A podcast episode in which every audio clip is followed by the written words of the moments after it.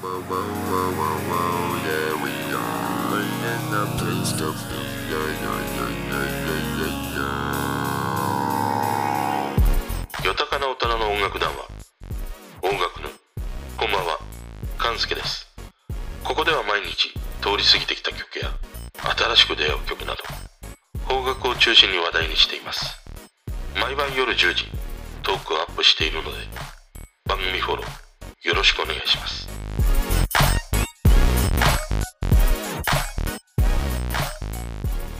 今日はアイドルグループの話をしてみたいなと思います。あの俺自身の中でその方角においてなかなかこう理解できないというかまあなぜなんだろうと思うことが2つあってその一つが愛子のカブトムシという曲でした。このね自分自身をそして女の子をなぜカブトムシと歌ったのかということがもうずっと理解できなくてでまあ毎回毎回聞くたびにねそんなことをこうぼんやり考えてきたんだけどまあやっとそのカブトムシとね歌った理由とかまあどんな風に聞けばいいのかということがね自分自身の中で消化できたのでまあこれは一つクリアしたなと。あのこのカブトムシについてのね話もしてるトークもあるのでもし興味がある方はね聞いていただければなと思うんだけどでもう一つあるのが AKB の「リバー」という曲なんだよね。この曲の後半の方だね。そうだ向こう岸はある「O」っていうあの部分があるんだけどこの掛け声のところでもう無条件にやられてしまうんだよね。これは未だにね MV 見たり曲を聴くと必ずこの「O」っていうこの掛け声の部分で込み上げてくるものがあるという。あの同じ症状の方ねいらっしゃいませんかね本当に。もう理由がね自分では全くわからないんだよね。多分そのメロディーとかまあそのユニゾンで歌う彼女たちの歌声とかまあこういう掛け声にあるなと思ったりはするんだよね。ただその科学的というか音楽的な分析でなぜこの曲がその感情に訴えかけるのかというのがねいやものすごく知りたいんだけどなかなかたどり着けないんだよね。まあただ昨日話したあの夜遊びの群青でも思ったんだけどやっぱりその合唱というか多くの人のその声が一体になった時のこう圧迫されるようなねそのなんていうの？感情に押し寄せてくるような大波っていうものはあるかなと思ったりはしたんだけどね。だからこの「リバー」という曲にもその掛け声の部分にねそういうものをこう感じるのかなと思ったりはするんだけどね。まああとは単純にもう年をね重ねてまあ涙腺が弱くなってきたのかというねことなんだけど。でまあそんなその自分の中で消化できなかったことをこう時々思いついたようにね考えることがあって今回はねそのなぜまあ言ってしまったおっさんはアイドルを応援するのかということをね思ったの。で昨日話した結局その元気にさせてくれる曲はまあモームスだよねっていう雑談をねあげたんだけどでそのトークをね聞いていただいたツイッターもフォローをね、えーさせていただいてる方からコメントいただいてねそのコメントに貼られていたのがモームスのライブ動画だったんだよね。2009年春プラチナ9ディスコというもののようで俺はねこの動画初めて見たんだけどいやなんなんと思ったの。でも藤井風風に言うといやなんなんっていう。まあ今思ったんだけど藤井風風っていうと風が2つつくんだねこれね。だから藤井風風船とか藤井風風味とか風が2つつくとなんか途端にインチキ臭くなるねこれね。まあどうでもいいですねそんなことはね。でその動画を見ていやかっこいいなっていう。あとそのファンの熱量が凄まじいなっていう。特にあのコロナになってからまあいろんなそのアーティストのライブ映像を見て毎回思うんだけどもこんなにもなんかこう体をね押し寄せるようにして声を上げてライブを楽しめるという日がさいや本当にやってくるんかなと思って。その信じたい気持ちと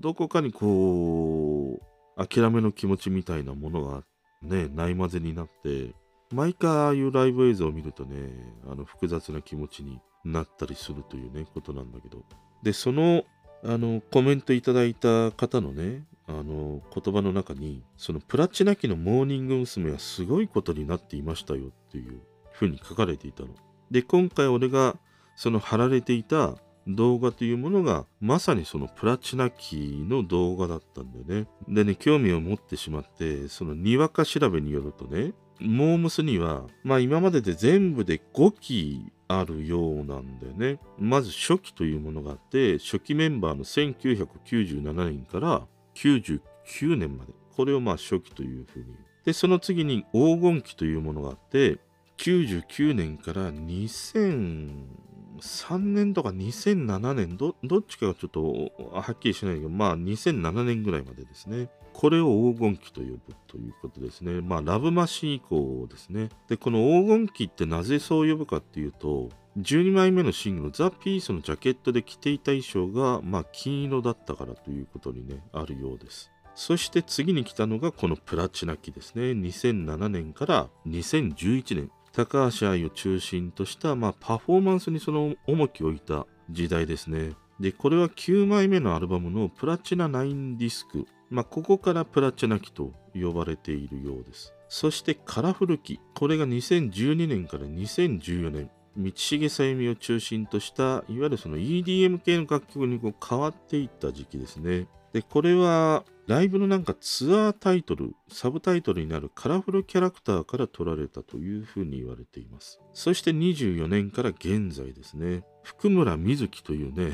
もうなんか、もうまんま名前になっているというね。まあ現在もモームス、そしてハロプロのリーダーでもある福村瑞希というね、彼女から取ったこの福村瑞希、木はね、まああの、南紀とかのね、木になるんだけど、というこの5期があるようですね。こんな感じでよろしいでしょうか。にわか調べなので、いや違うんじゃボケというね、あのことがあれば、ぜひね、教えてあのいただけたらと思います。で、やっぱりなんかかっこいいね。こういうふうにその、何々期がつくっていうことは、それだけその歴史の積み重ねがあるということだもんね。このなんか呼び方だけで男心がね、くすぐられてしまうというね、こともあるんだけど、で、やっぱり思うのはさ、こうしたその大人数のね、女性アイドルグループで、そのメンバーの入れ替えがあったにせよ、同じグループ名で、24年だからね、こうして活躍しているっていうのはもう昭和遡っても、やっぱりモームスしかいないよね。それ以外で思いつくのはこの間話した Perfume かな。まあ第一線で活躍している彼女たちも2000年デビューで21年目でね、まあ彼女たちは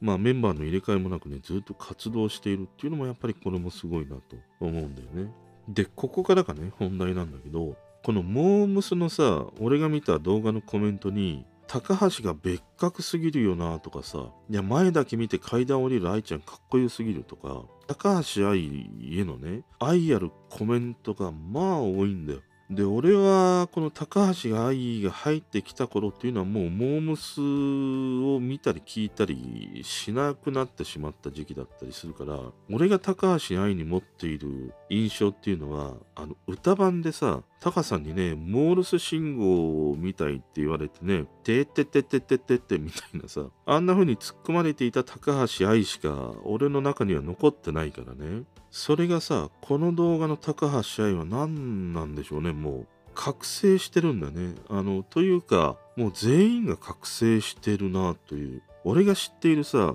あの、ほーほら行こうぜとかね、歌っているモームスじゃもうないんだよ。もう完全にその K-POP の前身にあるようなね、いや、驚くほどのその完成度の高いパフォーマンスに、や圧倒されたんだよね。で、ここでね、俺に何が起こったかっていうと、あのね、一目惚れですね。あのね、高橋愛が観客席をね、一点に見つめながら階段を降りていく、あの姿、ドヤ顔、もう、ドヤおまんらみたいな、許さんぜよ。スケバンデカ状態ですよ。古いか。もうね、宝塚の大階段を降りてくるような感じなんだよね。いや、もう高橋愛に惚れました。まあ、正しくはこの時の高橋愛に惚れたということなんだけどね。で、思ったのが、そのおっさんというか、まあ、おっさんに限らずなんだね。そのアイドルにハマるということって、その恋に落ちることなんだなと思ったの。その誰かを好きになってしまう時って、その明確な理由がね、あったりする時もあるし、そのいつの間にかということもあるしね、一目惚れとかもいろいろあるんだけど、この恋に落ちるっていうことってさ、その一言でさいやここがこうだからだから好きなんだってそんな説明がつかないものだったりするでしょ？でこれだけそのね沼にはまると言われるほどハマってしまう理由ってやっぱりなんか恋愛と一緒なんだなと思った。でその恋愛って必ず終わりが来るからね。その一緒に過ごす時間というものが愛おしくもなるし相手をね強く思うということもあったりね。またこう自分だけのものにしたいというねそういう欲求も生まれてくるからさ。だこれがまあ永遠に続くっていうものであればこれほどのその思いの高ぶりみたいっていうものは絶対にないからね。終わりがあるからいいんだっていうことなんだよ。で特にこのアイドルっていう存在ってねあの小説家の林芙美子が歌ったように花の命は短くて苦しきことのみ大かりきみたいなさ。もう光り輝くこうオーラを放つ時間っていうのはもう短いんだよねその短い一瞬のこうきらめきみたいなものにもう吸い寄せられるんだよファンはあの光に集まるさカブトムシとかガとかさもうあんな状態だから、本当に。で、その儚い瞬間っていうものを一緒にこう体験してね、共有できるっていうことこそが、そのアイドルにはまっていく沼なんだろうなと思ったりしましたね。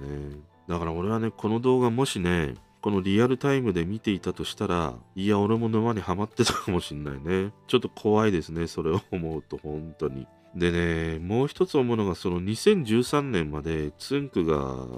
このね、ハロプロをプロデュースしてたりはしたんだけど、まあいろいろあったようで、そのたもとをね、分かつことになったんだけどね、またつんくは去年からね、アイドルをプロデュースするみたいな記事もあったりはしたんだけど、やっぱりね、このつんくが作り出してきた楽曲、そしてモーモスっていうのはね、こう人を元気づけてね、いや、楽しませるというその娯楽性とサービス精神にすごく溢れていたなっていう。最近ハマっているね、YouTube のチャンネルがあって、そのかつて松田聖子のプロデューサーをしていた若松宗男氏のチャンネルがあるんだけども、まあそこでもその人がね、話していたのは、結局売れるっていうのは娯楽性がないとダメだっていう話をしていたの。そのお客さんを楽しませる前向きな姿勢とか、そのサービス精神がないと、まあ絶対売れないんだよっていう。そして歌で言うと、そのうまいっていうふうに言われるよりもいい歌だねって言われる曲の方がその売れる可能性が高いみたいなね話をしていたんだけどいやまさにそんな娯楽性とかねサービス精神にその溢れるこのツンクそしてモームスっていうのはやっぱりね売れるべくして売れるアイドルグループなんだなと思いましたねでねそのまあツイートにもねちょっと書いたんだけどその恋愛もさアイドルも全ての始まりは、まあ言ってしまうともう終わりの始まりなんだよね。でもモームスはそのメンバーの入れ替えをし、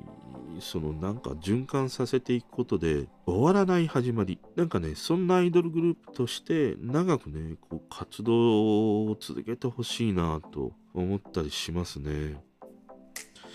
まあ今日は結局ね、あの、高橋愛に一目惚れしたというね、話でした。それでは。聞いてくれてる人とつながりたいから番組フォローされたら嬉しいし Twitter もフォローしてほしい俺の知らない曲とか教えてもらいたいな今日も聞いてくれてありがとう